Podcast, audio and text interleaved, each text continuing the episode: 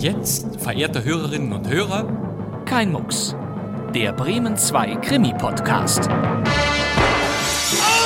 Wer ist der Mörder? Ich habe niemanden ermordet. Du hast ihn erschossen. Du kannst doch nicht im Ernst glauben. Was soll ich denn glauben? Sie wissen, man kann sich irren. Der Tote, Er ist tot. Mord mein Mann. Ja, er ist tot. Tot, sagen Sie? oder Selbstmord? Die Pistole. Wahrscheinlich Gift. Später hielt ich Mord für wahrscheinlich. Ich weiß es nicht. Dann sind Sie auch der Mörder. Ja. Nein! Also doch. Mein Name ist Bastian Pastewka. Schön, dass Sie dabei sind. Heute wird es gruselig. Hat irgendeiner je den angeblichen Geist von Sir Miles gesehen? Ja. Mr. Gordon. Und Mr. Smith? Und der arme Mr. Walker. Alle drei haben sich lustig gemacht darüber, dass ein Geist umgehen soll in Marley Manor. Genau wie Sie. Geisterjagd heißt unser Krimi, der jetzt auf dem Programm steht. Denn in dem einsamen Schloss Marley Manor scheint es zu spuken. Sie meinen also, Mr. Taylor, in London glaubt man nicht an Geister. Das ist Mr. Conway aus London und der will der Sache auf den Grund gehen. In seiner Rolle in dieser Radio Bremen Produktion von 1965 hören Sie Wolfgang Engels. Wolfgang Engels war ein Kino- und Fernsehschauspieler, der die Kriminalserienwelle der 1960er Jahre voll mitgenommen hat. Er spielte in den ZDF-Dauerbrennern Der Kommissar, Die fünfte Kolonne und Der Tod läuft hinterher. Die Hörspielhörer kennen ihn vielleicht aus Paul Temple, hier mit René Deltgen. Ach, da sind Sie ja, Mr. Temple. Was gibt's, Inspektor? Einer unserer Leute hat vor etwa einer Stunde eine junge Frau aufgefunden. In einer Sackgasse bei der Kilburn Street. Vielleicht bringen Sie raus, wer es war. Ja, gut. Wolfgang Engels ist der Gaststar dieses Gruselkrimis, aber ansonsten spielen in unserer Geisterjagd wieder einige Radio Bremen Hörspielveteranen mit, die wir bei Kein Mucks bereits kennengelernt haben. Nein, Gudrun Daube ist diesmal nicht dabei, dafür aber der Schauspieler, der Daubes männliches Pendant sein könnte, was die erstaunliche Menge an Rollen angeht, die er in den Bremer Aufnahmeateliers für Krimi-Hörspiele übernehmen durfte. Der Schauspieler Herbert Steinmetz. Ach du liebe Zeit. Mr. Walker war nicht der Erste, der auf Geisterjagd ging in Marley Manor. Da gab es schon zwei Vorgänger, die auch eine Nacht im Spukzimmer dort verbracht haben. Herbert Steinmetz kennen wir schon. Er spielte zuletzt den seltsamen Geldboten Mr. Farthing in Die Rechnung geht auf. Ich habe mir eine sehr schlechte Angewohnheit zugelegt. Ich, ja, ich habe angefangen zu spielen, beziehungsweise zu wetten. Außerdem ist in unserem Geisterhörspiel die Schauspielerin Trudig Daniel zu hören. Entsetzlich sowas. Einfach entsetzlich. Ich krieg ne Gänsehaut, wenn ich nur davon höre. Und eben diese Trudig Daniel, war die nicht gerade erst in Geben Sie mir Dr. Parker? Ja. Hier ist Mrs. MacDonald. Mrs. MacDonald? MacDonald. Äh, ja, ja, erste Silbe. Und dann wäre da noch dieser Herr. Sie glauben nicht an Geister, Mr. Conway? Ja, das ist doch Gustav Rothe, der irre Mr. Handy aus Poker. Stellen Sie da in die Ecke. Lassen Sie den Zimt los in die Ecke. Das genügt. Wo sind die Schecks? Ich fragte, wo die Schecks sind. Lassen Sie den Zimt eindeutig. Aber nun soll es bitte endlich losgehen. Geisterjagd von Norman Edwards. Die Regie hat Miklos Konkoy. Gruselmusik ab.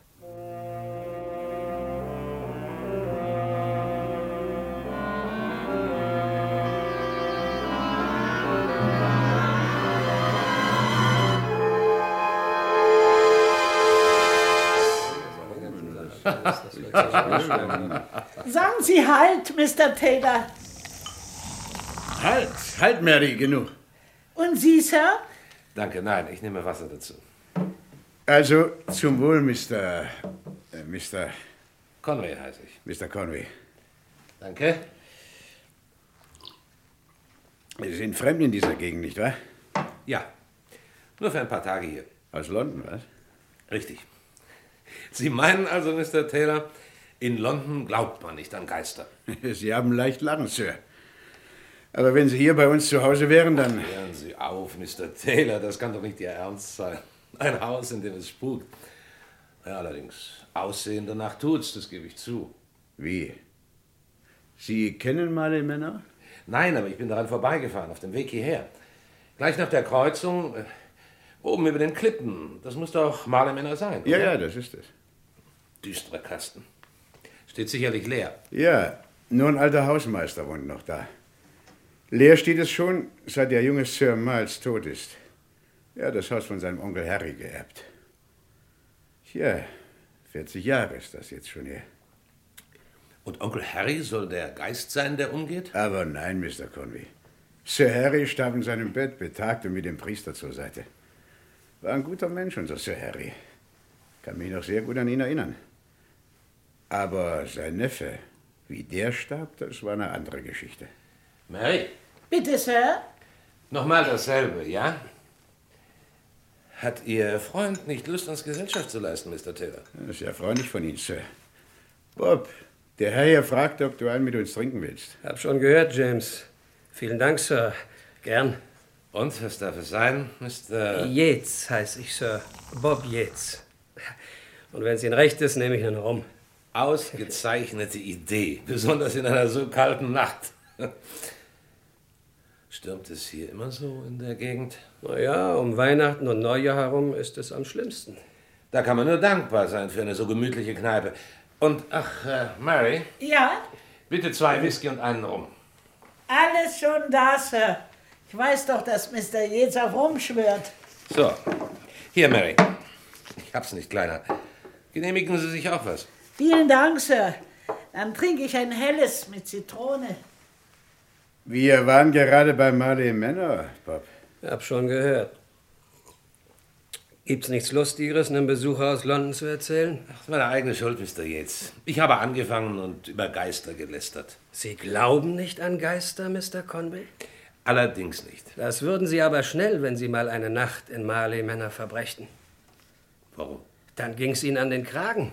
Im Ernst? Ach, Mr. Yates, hören Sie auf. Ich krieg eine Gänsehaut, wenn ich nur davon höre. Und wenn ich an den netten armen Mr. Walker denke. Ach ja, der arme Mr. Walker. War seine eigene Schuld. Er hätte es nicht tun sollen. Und wer ist Mr. Walker?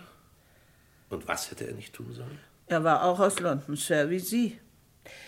Vor drei Jahren ungefähr war das. Hat auch nicht an Geister geglaubt. Hat sich nur lustig gemacht darüber. Genau wie Sie, Mr. Conway. Interessant. Und was ist passiert? Er hatte von Marley Männer gehört. Und wollte auf Geisterjagd gehen. Ein großer Jäger war er, dieser Mr. Walker. Eines späten Abends zog er los und sagte, jetzt wolle er den Hausmeister von Marley Männer herausklopfen und die Nacht dort verbringen. Hm, Respekt vor Mr. Walker. Wetten, dass er es bereut hat. Warum? Weil er umgekommen ist in der Nacht. Grausig. Umgekommen? Ja, wie denn? Aus einem Fenster ist er gefallen und hat sich das Genick gebrochen. Am nächsten Morgen haben sie ihn gefunden. Und es heißt, er habe einen Ausdruck im Gesicht gehabt, einen schrecklichen Ausdruck. Unfall hieß es bei der Leichenschau. Aber wenn Sie mich fragen, den hat die Angst umgebracht. Ich denke, er ist aus dem Fenster gefallen und hat sich das Genick gebrochen. Ja, wie die anderen auch. Die anderen? Welche anderen? Ach du liebe Zeit. Mr. Walker war nicht der Erste, der auf Geisterjagd ging in Marley Manor. Da gab es schon zwei Vorgänger, die auch eine Nacht im Spukzimmer dort verbracht haben. Und beide sind auch aus dem Fenster gefallen. Und haben sich das Genick gebrochen. Und beide hatten diesen schrecklichen Ausdruck im Gesicht. Wollen Sie mir im Ernst erzählen, dass alle drei am Morgen nach einer Nacht in Marley Manor mit gebrochenem Genick aufgefunden worden sind? Na ja, so, so ganz stimmt's nicht. Oder, Bob? Aber beinahe. Der Erste. Wie hieß er denn noch? Ich weiß nicht mehr. Gordon. Ach ja, richtig, Gordon. Also den hat man mit gebrochenem Genick aufgefunden. Der Zweite war ein Mr. Smith. Leichter zu merken, der Name. Den hat man noch lebend gefunden, gerade noch lebend. Aber er starb ihnen dann unter den Händen. Grässlich zugerichtet war er.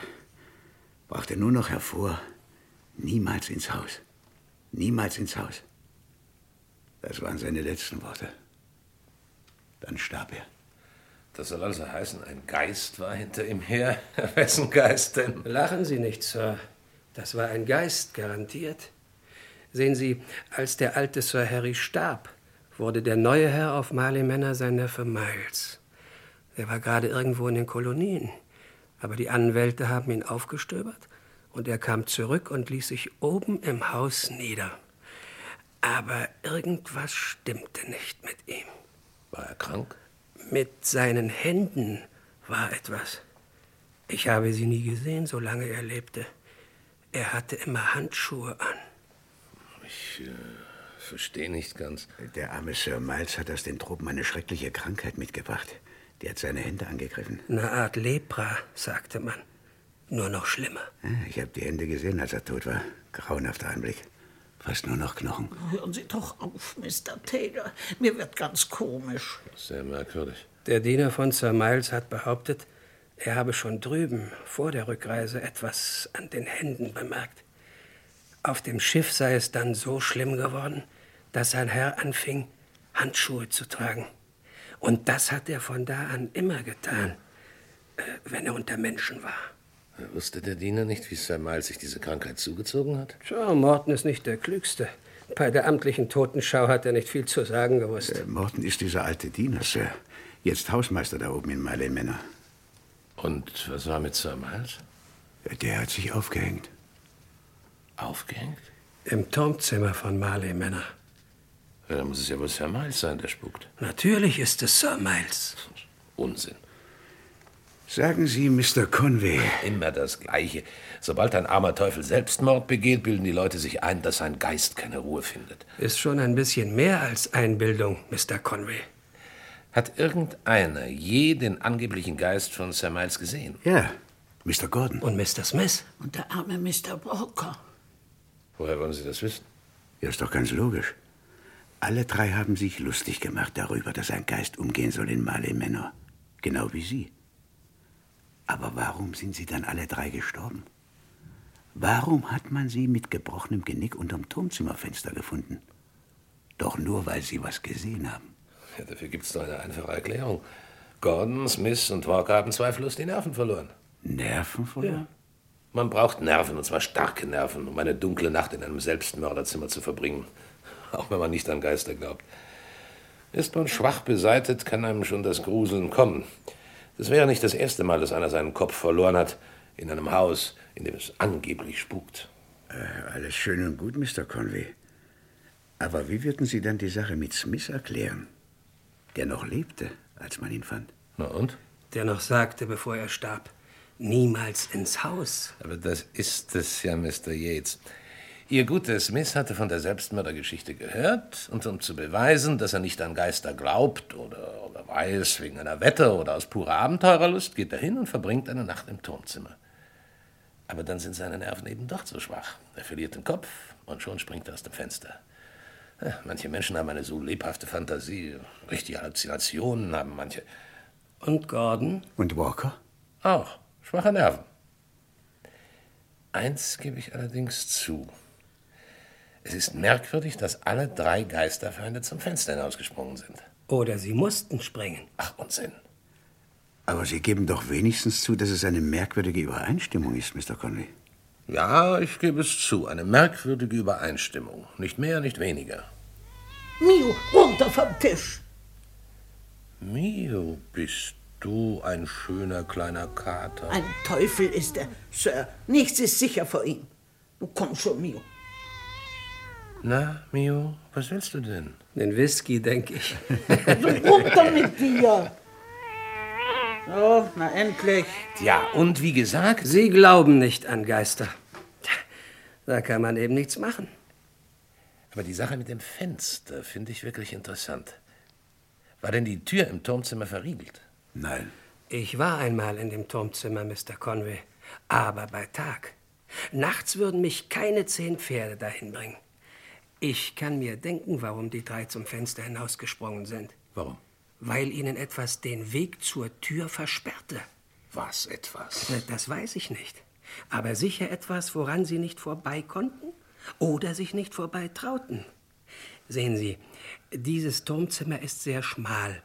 Für drei nebeneinander wird schon eng und höchstens fünf Meter lang. Nur so eine Art Mansarde, verstehen Sie? Und die Tür liegt gegenüber dem Fenster. Was für eine Tür ist es denn? Eine schmale Eichentür, ohne Schloss. Das ist mir aufgefallen. Und das Fenster? Reicht von der Decke bis zum Boden. Schon wenn man sich dagegen lehnt, kann man hinausfallen. Und das dann 20 Meter tief auf die Felsen. Irgendwas hat diese Burschen davon abgehalten, sich durch die Tür davon zu machen. So viel steht fest.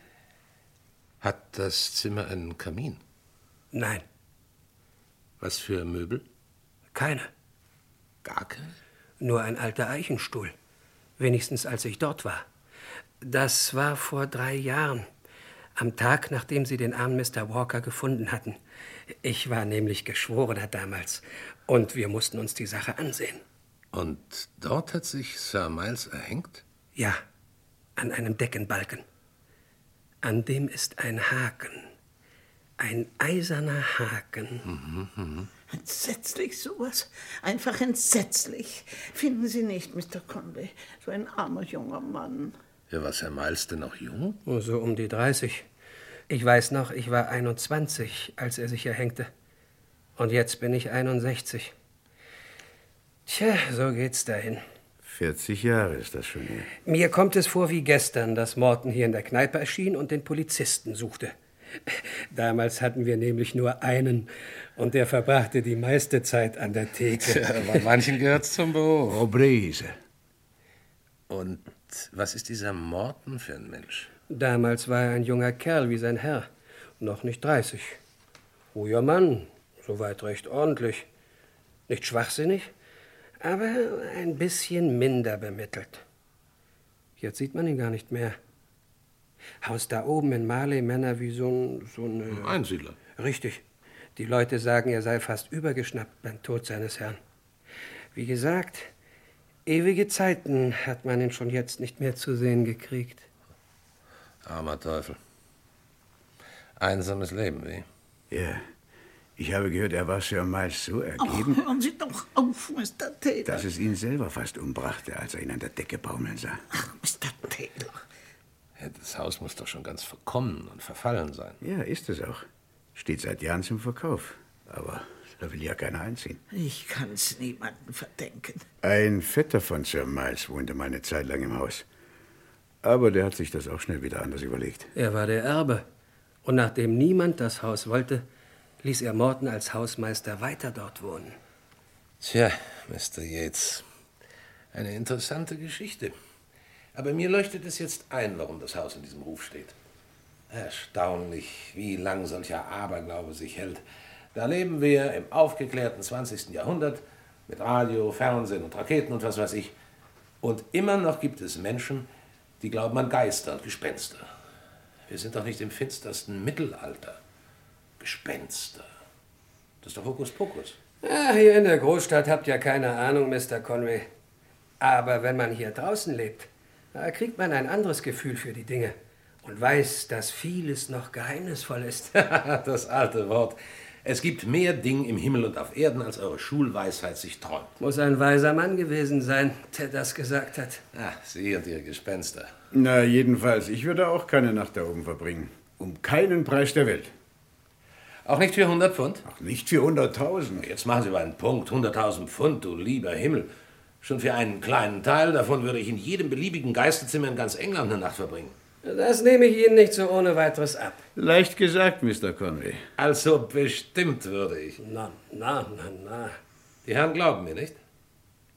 Wollen wir wetten? Dass Sie eine Nacht oben in Marley Männer verbringen? Ja. Schön. Wetten wir. Um wie viel? Um ein Pfund. Sie bleiben keine Nacht allein da oben im Turmzimmer. Abgemacht. Aber Bob, lass das doch. Nein, hier ist mein Pfund. Du bist Bankhalter, Taylor. Hier ist meins. Bitte tun Sie es nicht, Sir. Unsinn, Mary. Morgen Abend um die gleiche Zeit spendiere ich eine Runde. Na, abwarten. Mr. Conway, das dürfen Sie nicht tun. Denken Sie an den armen Mr. Walker. Und an Mr. Smith. Und an Mr. Gordon. Ganz allein in dem gruseligen Zimmer. Ich habe gute Nerven. Nur darauf kommt es an. Mit guten Nerven ist eine Nacht in einem sogenannten Geisterzimmer. Miu, runter, Miu. Halt, das wäre eine Idee. Was? Miu. Was meinen Sie, Mr. Conway? Haben Sie was dagegen, wenn ich Mio mitnehme? Nein. Aber was soll der Kater dabei? Es heißt doch, Katzen sehen im Dunkel Dinge, die uns Menschen unsichtbar bleiben. Ja, das stimmt, was Sie sagen. Oh, das ist sogar wissenschaftlich erwiesen. Trotzdem, warum wollen Sie den Kater mitnehmen? Äh, Nur um das kleine Experiment noch etwas interessanter zu machen, Mr. Yates. Falls Sie einverstanden sind. Nach unserer Abmachung muss ich die Nacht ja allein in Merley Manor verbringen. Ach, Miu zählt nicht. Nehmen Sie ihn ruhig mit, wenn Sie möchten. Ja, das möchte ich. Also dann genehmigen wir uns noch einen Whisky vor dem Aufbruch. Ja, Mary? Was denn? Sie wollen doch wohl nicht heute Nacht schon gehen? Na, warum denn nicht? Vielleicht die einzige Gelegenheit. Morgen muss ich womöglich schon nach London zurück. Ich erwarte nämlich ein Telegramm. Ist aber eine scheußliche Nacht draußen. Regen, Schnee und Sturm. Oh, nicht zu ändern. Ich habe ja meinen Wagen und Decken auch. Und meine Reiseflasche füllt Mary mir noch mit Whisky, ja? Schon gut, Mr. Conway. Lieber wär's mir, Sie ließen es bleiben. Und wenn das Telegramm kommt und Sie sind fort. Ah, das alles hat Zeit. Gehen wir. Na, dann wünsche ich Ihnen alles Gute, Mr. Conway. Danke. Wie wär's? Lassen wir die Wette doch lieber. Kommt nicht in Frage. Mir ist nicht wohl dabei. Warum denn? Es, äh, es kommt mir vor, als ob man von jemand Geld nähme. Jemand, der zum Tod verurteilt ist. Oh, Sie sind ja ein Gemütsmensch, Mr. Yates. Trotzdem, ich bleibe bei unserer Wette. Tja, Sie müssen's wissen. Komm, Mio, dich stecken wir unter den Mantel. Hat er sein Fressen gehabt? Ja. Und hier ist Ihre Reiseflasche mit dem Whisky, Sir. Danke. Also, dann gehe ich. Der Hausmeister wird mich doch einlassen? Oh ja, das glaube ich bestimmt. Dann gute Nacht, Mary. Gute Nacht, meine Herren. Und morgen Abend werde ich Ihnen alles genau erzählen, wenn wir meine gewonnene Wette feiern. Gute, Nacht. Gute Nacht.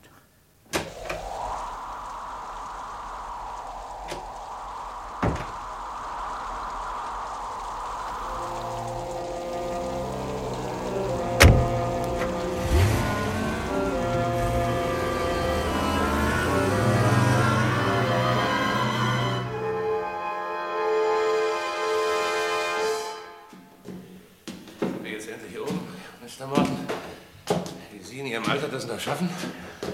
Ja, jetzt sind wir auf dem Turm, Sir. Und hier ist das Zimmer.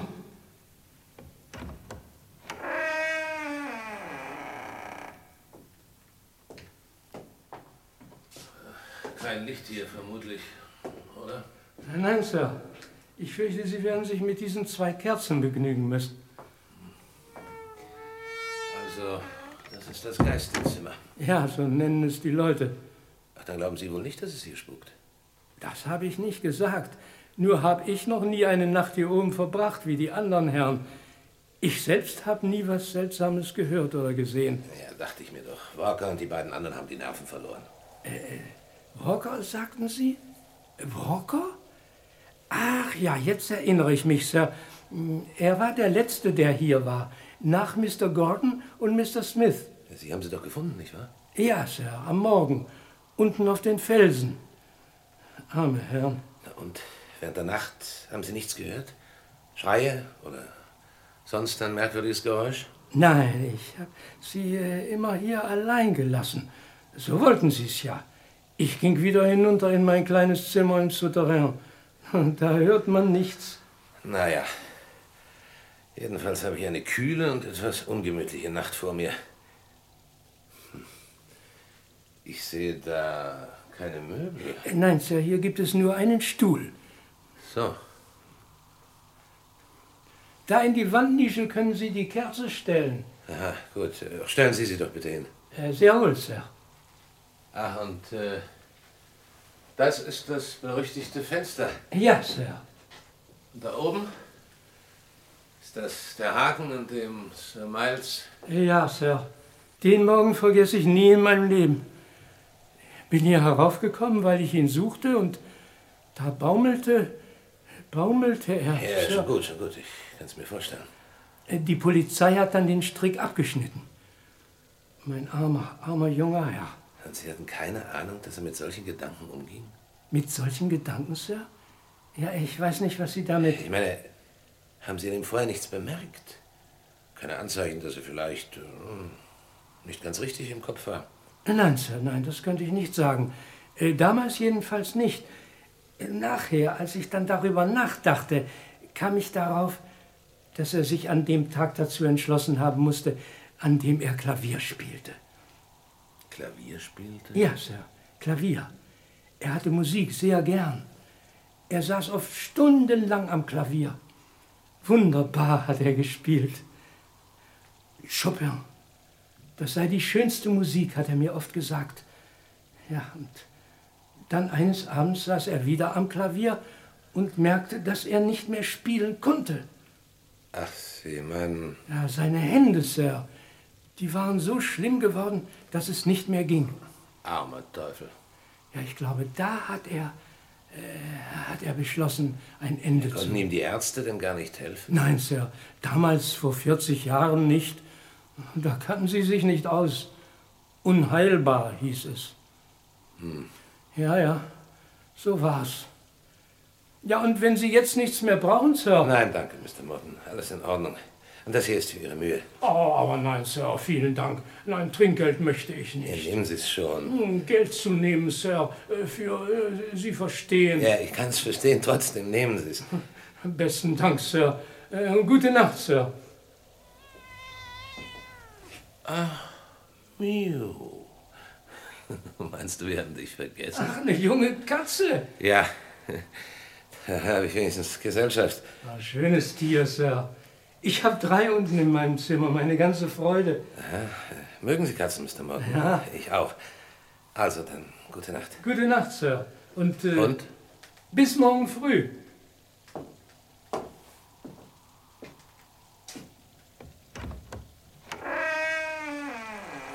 Seltsamer Bursche.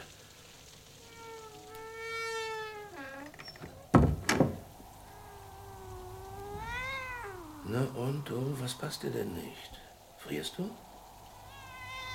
Ja, na komm, wir machen die Decken zurecht und dann darfst du auf meinen Schoß. So. Oh. Gar nicht so schlecht, der Stuhl. Na, hopp rauf mit dir. Ach, du willst nicht. Nur dann bleib unten, wenn dir das lieber ist. Bist ja nicht gerade sehr gemütlich. Aber du kommst schon noch von selbst, ehe die Nacht um ist. da wette ich. So ein Wetter. Gottlob zieht es hier wenigstens nicht. Was hast du denn jetzt schon wieder? Also raus kannst du nicht. Ruhig jetzt, schlaf. Er ist ein unruhiges kleines Vieh. Was kratzt du denn da dauernd? Spielst du Tiger? Nicht ganz so freundlich wie zu Hause, mein Lieber. Was hast du denn? Mio, was starrst du denn so? Gibt's Mäuse hier? Na ja, schon gut, putz dich nur. Verdammter Wind. Da habe ich mich vielleicht auf was eingelassen mit der Wette.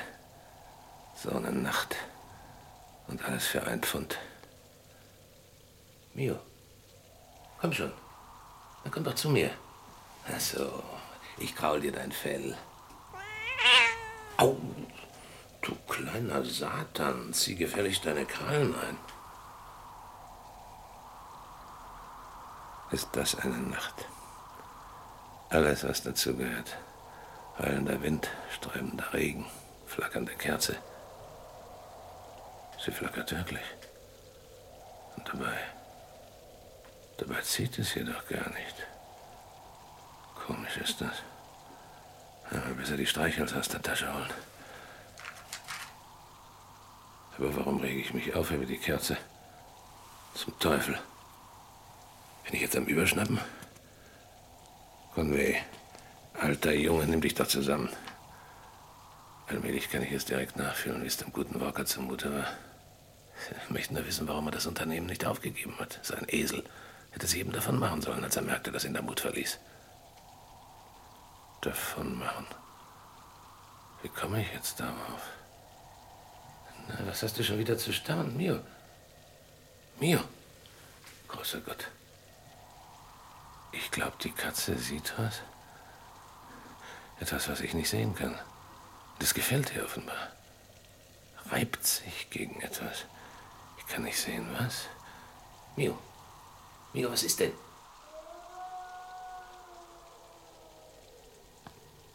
Verflucht, die Katze ist ausgegangen. Wo sind die Streichhölzer? Was soll das? Wer ist da? Nerven. Nur Nerven. Und ich dachte, ich habe keine. Ah, hier sind die Streichhölzer. So, so ist schon besser. Wenigstens wieder Licht. Seltsam. Ich hätte schwören können, dass da jemand geklopft hat. An die Tür da geklopft. Das ist doch Unsinn. Du lieber Gott. Das werde ich mir noch alles einbilden, wenn ich so weitermache. Ich muss mich jetzt zusammenreißen. Ist doch ganz klar, geheimnisvolle Klopfgeräusche gibt's in jeder Gespenstergeschichte. Der übliche Hokuspokus. Meine Fantasie. Nein, kann nicht sein. Aber ich habe doch was gehört. Ich höre doch was. Der Wind muss es sein. Irgendwas rattert im Wind. Die Tür, die Tür geht auf. Störe ich Sie, Sir? Ach, Morten, Sie sind's. Ja, Sir.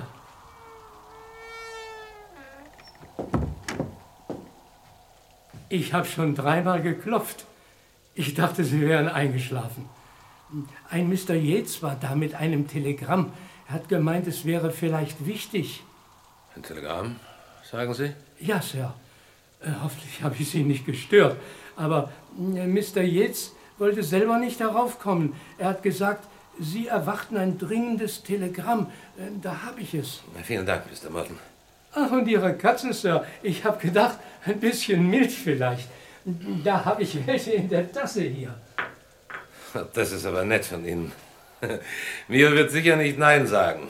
Und ich auch nicht zu einem guten Schluck. Na, wo ist denn meine Flasche? Ah.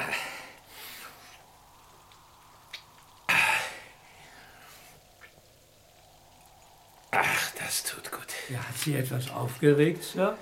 Mich aufgeregt? Wie kommen Sie denn da? Ich habe nur gemeint, Sir, Verzeihung. Ich bin etwas überrascht über Ihren Besuch.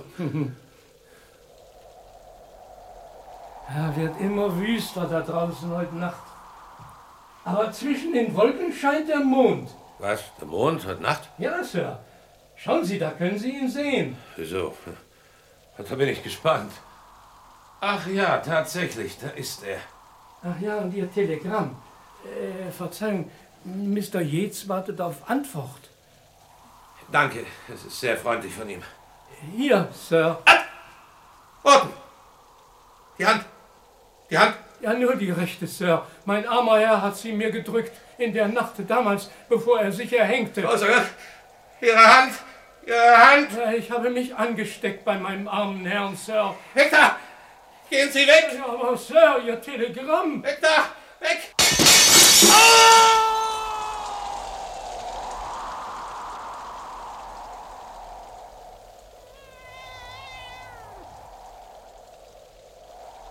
Hm.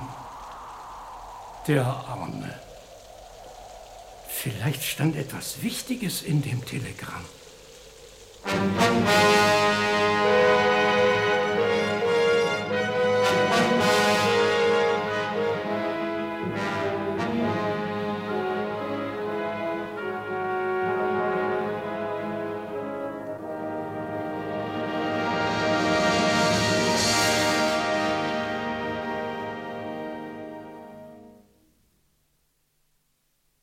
Sie hörten Geisterjagd von Norman Edwards. Es sprachen Mr. Conway, Wolfgang Engels, Wirtin Mary, Trudig Daniel, Mr. Taylor, Herbert Steinmetz, Mr. Yates, Gustav Rothe und als Morten Max de Mesnil. Die Regie hatte Miklos Konkoy und dieses Hörspiel lief erstmals am 11. November 1965 bei Radio Bremen. Kriminalpolizei, Oberinspektor Le Mans. Und hier klopft schon unsere nächste Geschichte an. In der kommenden Folge erwartet uns wieder einmal Hans-Helmut Dickow in einem spannenden Hörspiel von 1982 mit dem Titel Lehrjahre der Angst.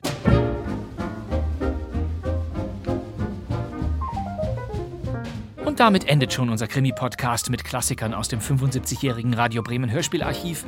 Ich danke Ihnen fürs Zuhören. Das wär's für heute. Mein Name ist Bastian Pastewka. Ich sitze im neuen Funksaal von Radio Bremen. Und wir hören uns wieder in der nächsten Folge von Kein Mucks. Bis dann. Tschüss.